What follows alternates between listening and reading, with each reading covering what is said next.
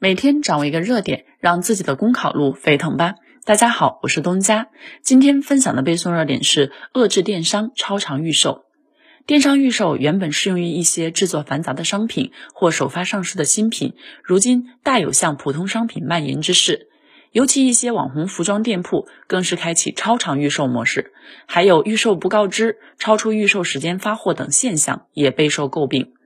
网红电商热衷超长预售，主要有两方面原因：一方面制造噱头，部分商家将预售模式作为营销宣传和流量增长的手段，故意制造奇货可居的假象，以此吸引消费者；另一方面转嫁风险，一些商家就通过超长预售提前试探市场反应，一旦预售不及预期，就以种种理由取消订单，从而将试错成本转嫁给消费者。商家的小算盘打得响，却侵犯了广大消费者的合法权益，因此需要遏制超长预售现象。一方面，电商平台设立特定的监管制度，针对预售商品的价格、期限、质量、退货条件等方面进行明确的规范，对商家单方面解除合同背后的违约、虚假宣传等问题，依规进行处理。另一方面，消费者应提高维权意识，通过向消协投诉、向法院起诉等渠道，运用法律武器维护权益。当然，这也需要市场监管部门进一步畅通投诉渠道，简化处理流程，